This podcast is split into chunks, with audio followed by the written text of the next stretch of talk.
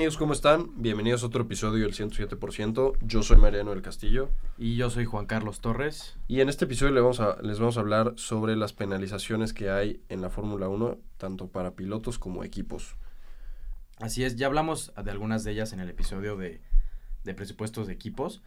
Eh, eran más bien como penalizaciones de qué pasa si un, equipo no cumple con la regla de, eh, de desarrollo del coche, etcétera pero ahorita nos vamos a enfocar un poco más en las penalizaciones que hay tanto en carrera como en clasificación, etcétera, ¿no? Que son las, las penalizaciones que normalmente nosotros vemos en un fin de semana, ¿no?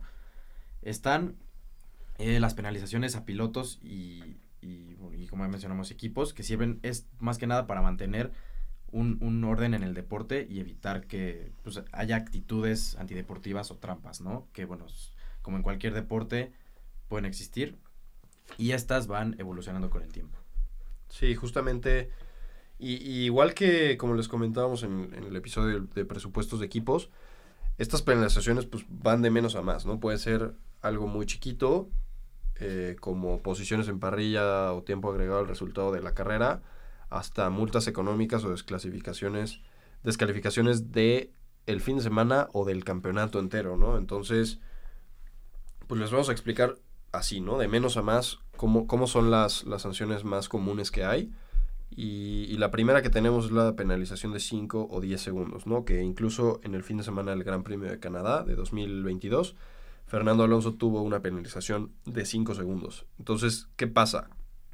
Si se penaliza un piloto eh, así, de, esta manera, tiene que quedarse eh, parado en su cajón de pits esa cantidad de tiempo. Es decir, si, si Hamilton recibe una penalización de 5 segundos, la próxima vez que entre a los pits tiene que quedarse en su cajón 5 segundos parado antes de que el equipo le cambie las llantas. ¿no? Si, si le empiezan a cambiar las llantas antes de que pasen esos 5 segundos, le, van a poner otra sanción. Eh, pero ¿qué pasa si lo penalizan en las últimas tres vueltas? Él puede elegir no parar y terminar la carrera y cuando termina la carrera esos 5 segundos se lo agregan a su tiempo de carrera. ¿Eso en qué puede afectarle? Pues si él quedó primero y atrás de él quedó Verstappen segundo a tres segundos de él, él tiene una penalización de 5 segundos, entonces lo va a echar para atrás y va a acabar segundo lugar a dos segundos de Verstappen. Entonces, eh, eso, eso pues también, también puede suceder. Pero, eh, ¿cuál es la siguiente? Como un poquito más grave. Hay otra penalización que se llama drive-through, que en español se conoce también como paso por pits que el piloto debe entrar a pits, pero no puede parar, o sea, no puede entrar y hacer su parada, nada más es literalmente entrar a pits, pasar todos los cajones eh, del, pit lane que hay y pues continuar hacia la carrera, ¿no? Obviamente respetando el límite de velocidad que existe dentro de pits, ¿no?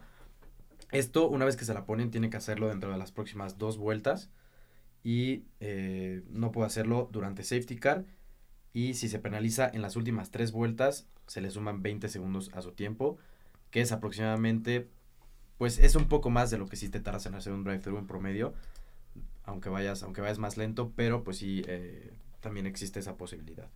Sí, justamente eh, es, más o menos el tiempo promedio y la penalización más severa que existe de, de este tipo es eh, los 10 segundos de stop and go. ¿Esto qué es? Es igual que el drive-thru, el piloto tiene que entrar a los pits, no puede parar y cambiar llantas, pero en esta penalización sí tiene que entrar al cajón de pits de su equipo, pararse 10 segundos, no le pueden hacer nada al coche y salir de pits. O sea, a diferencia de la penalización de 10 segundos, por ejemplo, que, les explicamos antes, el piloto puede entrar a pits, pararse en su cajón 10 segundos y después de esos 10 segundos le pueden cambiar las llantas. En este caso no. Es exclusivamente entrar a pits, quedarse parado 10 segundos y volver a salir. Obviamente es una pérdida de tiempo mucho más, más grande, entonces es la, la penalización más severa. Y de igual manera, si sucede esta penalización en las últimas tres vueltas, se le suman 30 segundos eh, al tiempo de carrera a este piloto. Eh, y si el piloto se retira antes de, servir la penalización, porque pues también puede ser, ¿no? Como de, ah, pues ya mejor me retiro, eh, pues no, se le dan posiciones de penalización para la próxima carrera. Ahora, ¿quién decide todas estas penalizaciones? Sí, estas, estas penalizaciones las deciden los comisarios de carrera, que tienen un cuarto de control lleno de cámaras y bueno, obviamente de pantallas, que ven cámaras y llenas de telemetría donde pueden ver todo esto, toda, toda la carrera desde un, otro punto de vista y ver exactamente qué hace cada piloto, eh, cuándo entraron a pits, etcétera, y ahí es donde deciden qué va a suceder, ¿no? Justo podemos ver que en el Gran Premio de Silverstone de 2021, cuando hubo un incidente entre Hamilton y Verstappen que en... Que chocaron, o sea, Hamilton le pega a Verstappen y Verstappen sale disparado hacia la barrera con un impacto de 50, 50 Gs, ¿no? Algo así. Sí, bastante fuerte. Eh, todo esto pues lo tienen, lo tienen muy en cuenta y ahí deciden qué es qué penalización va a existir, ¿no? Que creo que fueron 10 segundos. Sí, ese, ese día existió mucha polémica porque fue una penalización de 10 segundos nada más. ¿no? Entonces mucha gente dijo, oye, pues eso merecía un stop and go, ¿no? O algo así. Sí. Pero pues se, se tomó en cuenta, o sea, vaya, esa fue la decisión. Igual puede ser que no haya ninguna penalización y que se cuente como un incidente de carrera. Obviamente, pues no en este caso, pero, pero sí hay casos en los que en los que se puede contar como, como incidente de carrera. También cuando un piloto sale de la pista y gana ventaja, pues también puede suceder. Un ejemplo de, de esto es cuando fue el Gran Premio de Canadá de 2019, que Vettel perdió la victoria por salirse de la pista y cuando regresó Hamilton ya estaba ahí y como que le cerró un poquito el paso. Eh, pero bueno, también, también este, en, en el episodio de unidades de potencia hablamos de estas penalizaciones de, de, las penalizaciones que existen con los motores, que son un poquito diferentes, pero esto es la acción en pista. Ahora, ¿qué tipo de, pena, de penalizaciones existen? O sea, ya hablamos de, de la pena como tal, o sea, de, de, las, de los diferentes, de la diferente severidad que puede existir a la hora de, de, de existir una penalización, pero ¿cómo se gana un piloto o un equipo una penalización? Sí, o por qué sucede, ¿no? Ajá. Eh, la primera eh, es por, por un tema de llantas. Por ejemplo, si usan llantas que no estaban registradas, cada equipo tiene que registrar sus llantas antes de comenzar la carrera. Y si, si usan algún juego de llantas que no está registrado, pues pueden recibir una penalización. Y eh, para esto, si, si cometes esta, esta falta, tienes un stop and go, que ya mencionamos. Eh, y, eh, o también puede ser multa económica, ¿no? Por ejemplo, Sí. Mercedes en el Gran Premio de Sakir en 2020 recibió una multa de 20 mil euros. Entonces, Sí, la, y le- justo la recibió porque se equivocaron de, de juego de llantas. O sea, fue cuando ganó Checo y cuando Russell venía. Pues la verdad es que Russell traía todo para ganar esa carrera. Pero entra a los pits, le ponen las llantas de, que estaban registradas para Valtteri Bottas y se dan cuenta y entonces sale a la pista y le dicen, híjole, ¿sabes qué? Métete otra vez y le quitan esas llantas y le ponen sus llantas y por eso fue una multa. Eh, pero sí, otro, otro tipo de penalización también es eh, en el protocolo de, la parrilla, ¿no? Antes de arrancar. Si las llantas no están puestas en el coche o los calentadores de las llantas siguen en el coche cuando se da la señal de 5 minutos para arrancar, el piloto tendrá una penalización de stop and go. Y lo, mismo aplica para los reinicios cuando hay bandera roja, ¿no? Recordemos que cuando se pone la bandera roja, todos los coches entran a los pits, se quedan parados en, en la línea de, de pits, no en sus cajones. Igual, en la señal de 5 minutos ya tienen que estar llantas montadas y los calentadores fuera. Otra más es false start, que es eh, salida en falso, que como en, como en una carrera de atletismo que también existe, en Fórmula 1 igual, eh, que es que sales antes de la marca de, o sea, de que se apague el semáforo, ¿no? En este caso. Y en este depende de la severidad, de qué tanto te pasaste, o sea, qué tan grave fue, o sea, si sí te pasaste por como por 5 segundos arrancar antes o si fue por milésimas, pero esta va desde 5 segundos en tiempo de carrera hasta un drive-thru. Y también eh, un tema del, del safety car, eh, hay una penalización por rebasar por, o sea, mientras está el safety car, pues si rebasas por posición bajo, bajo el, el coche de seguridad o no sigues el ritmo del virtual safety car, que virtual safety car es cuando no sale el coche, pero todos los, todos los pilotos tienen que bajar la velocidad, creo que es un Hasta el 40%, 40% de, sí. de la velocidad de total. Si no respetas ese 40% y si vas más rápido dentro del safety car virtual, también te pueden dar una penalización. Ahora, eso es muy importante. ¿Cómo los pilotos saben si van al 40% de la velocidad o no? Bueno, pues en el volante ellos tienen una, una cosa que se llama delta, ¿no? Entonces en la delta vas viendo, eh, te sale menos o más tiempo este, al que deberías de ir, ¿no? Entonces si tienes la delta en cero, vas al, justo al tiempo que deberías de ir. Si tienes la delta positiva, vas más lento, que cuando vas en safety car se, se busca tener la delta positiva, porque si tienes la delta negativa significa que vas más rápido y pues eres acreedor a una penalización. Obviamente, cuando vas manejando, buscando un tiempo de vuelta rápido, pues lo que buscas es tener una delta negativa, ¿no? Para hacer menos tiempo.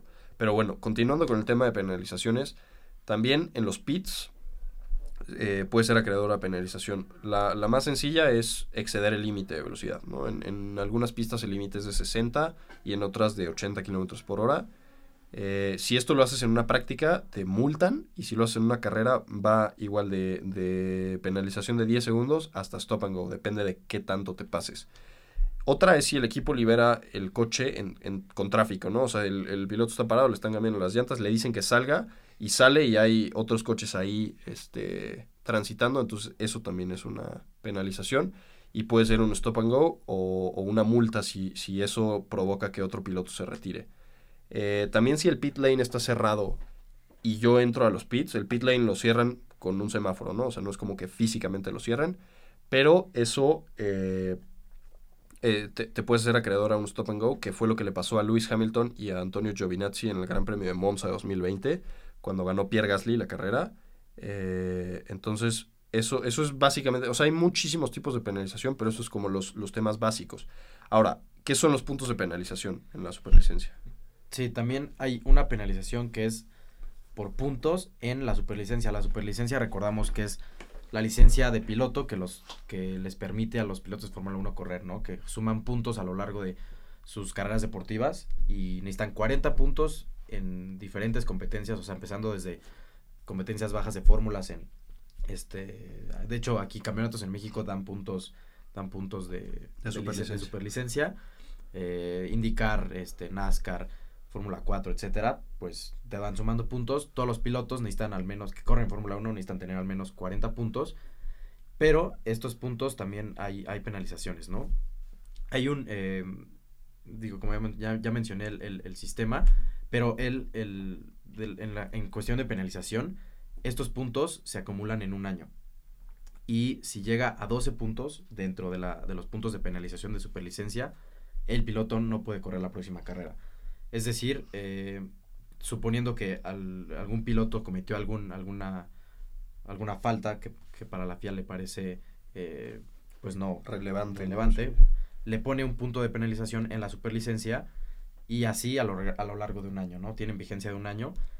Eh, tú puedes tener 11 puntos de, penalización si no llegas al doceavo y termina el año, pues todos esos puntos se te borran, ¿no? Entonces ya no tuviste ninguna, ninguna penalización. Actualmente el piloto que más puntos de penalización tiene es, si no me equivoco, Yuki Tsunoda.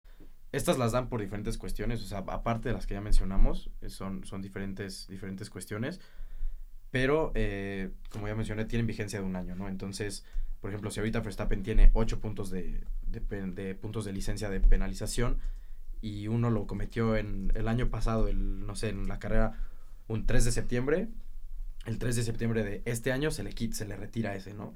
Entonces, pues así es como, como funciona. Y puede haber apelaciones. Eh, que los, en, en, este caso los equipos pueden apelar, pero la pura protesta cuesta 2.000 euros y una apelación cuesta 6.000. Entonces, pues también tienen que tener cuidado con, con, esa parte, ¿no?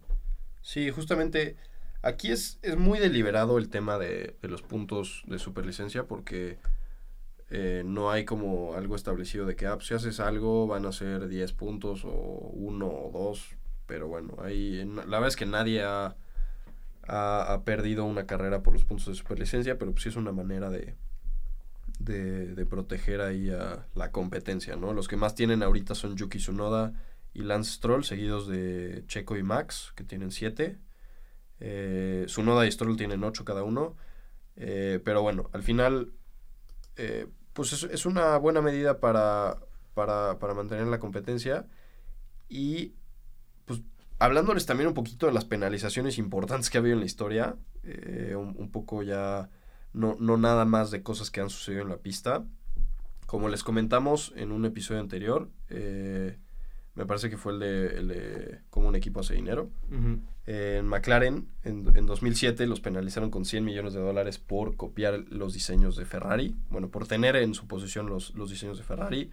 Este, que bueno, ahí ya no se pudo comprobar si sí lo copiaron o no, pero pues mientras investigaron les multaron con eso y los eliminaron del campeonato de constructores.